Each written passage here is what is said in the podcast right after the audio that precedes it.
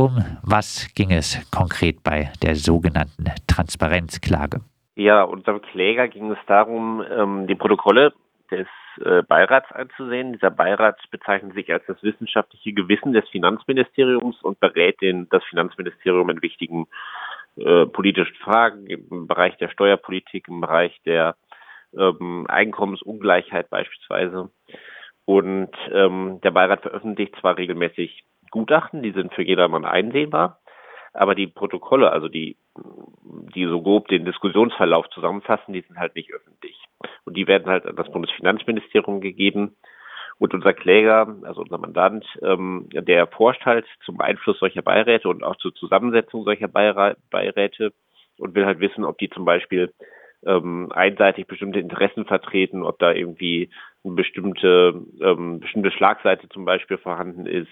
Das sind so Fragen, die ihn die ihn umtreiben und deswegen hat er halt ähm, nach dem Informationsfreiheitsgesetz Einsicht beantragt und das wurde ihm äh, verweigert. Und äh, jetzt hat das äh, Bundesverwaltungsgericht entschieden, doch diese Einsicht äh, muss er bekommen. Worauf wirkt sich denn die Entscheidung äh, aus? Äh, was kann nun alles über das Informationsfreiheitsgesetz erfragt werden? Ja, also das Informationsfreiheitsgesetz ist grundsätzlich sehr weit. Also es ähm, richtet sich grundsätzlich an alle äh, Behörden des Bundes ähm, wobei es dann auch für, für die Landesbehörden auch ähm, äh, Landesinformationsfreiheitsgesetze gibt, zumindest in den meisten Bundesländern. Ähm, hier in diesem Fall ähm, war die entscheidende Frage, ähm, es gab nämlich eine Satzung, der, der Beirat des Bundesfinanzministeriums hatte sich eine Satzung gegeben und diese Satzung, das ist reines Innenrecht, also er hat er sich selbst gegeben.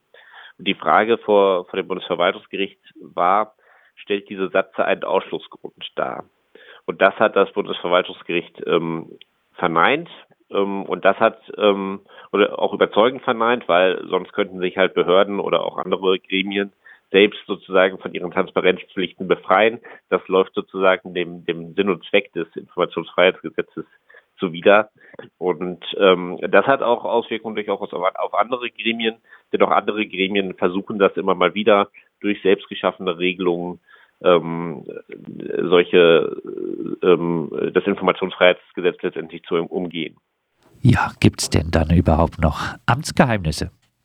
Ja, das Amtsgeheimnis als solches bleibt erstmal oder oder die Verschwiegenheit, äh, die die Pflicht zur Verschwiegenheit von Beamten bleibt erstmal grundsätzlich sozusagen bestehen, aber ähm, es wird halt durch das Informationsfreiheitsgesetz äh, durchbrochen und ähm, insofern ist äh, das Informationsfreiheitsgesetz, das in Deutschland, wie gesagt, seit 2006 besteht, hat zu einem Paradigmenwechsel geführt. Also das, ähm, es gilt erstmal grundsätzlich der Grundsatz der Aktenöffentlichkeit. Ähm, öffentliche Stellen müssen transparent, transparent arbeiten und die Bürgerinnen und Bürger haben einen Anspruch darauf, nachzuvollziehen, wie der Staat handelt.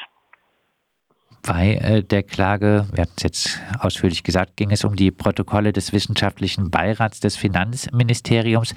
Blicken wir mal äh, noch auf die lokale Ebene. In Freiburg finden im Gemeinderat immer wieder zahlreiche Ausschusssitzungen, die die Gemeinderatssitzungen vorbereiten, in weiten Teilen nicht öffentlich statt.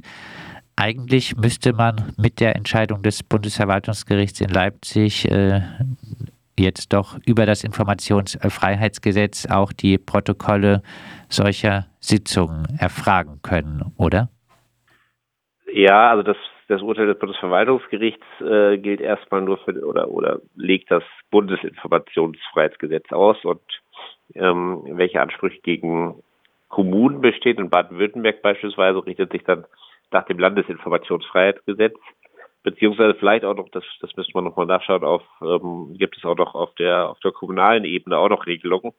Ähm, deswegen wird das jetzt wahrscheinlich unmittelbar keine Auswirkungen haben, aber es kann natürlich sein, dass sich da bestimmte Gedanken aus diesem, dieser Entscheidung durchaus auch über, übertragen lassen. Dann äh, abschließend äh, noch eine politische Bewertung des Urteils. Ja, also das Urteil stärkt die Informationsfreiheit. Ähm, wir sind erfreut. Ähm, es ist eine Grundsatzentscheidung, die auch durchaus für andere Gremien gelten wird. Ähm, und ja, wir freuen uns hier die Informationsfreiheit, die ja auch grundrechtlich geschützt ist, gestärkt zu haben. Das Bundesverwaltungsgericht in Leipzig hat am Donnerstag entschieden, das Informationsfreiheitsgesetz gilt auch für die Protokolle von Beiräten der Ministerien in diesem Fall für den wissenschaftlichen Beirat des Finanzministeriums geklagt äh, hatte, fragt den Staat und die Gesellschaft für Freiheitsrechte für einen äh, Wissenschaftler, der Einsicht in die Protokolle haben wollte. Und wir haben über die Entscheidung mit äh, David Werdermann von der Gesellschaft für Freiheitsrechte gesprochen.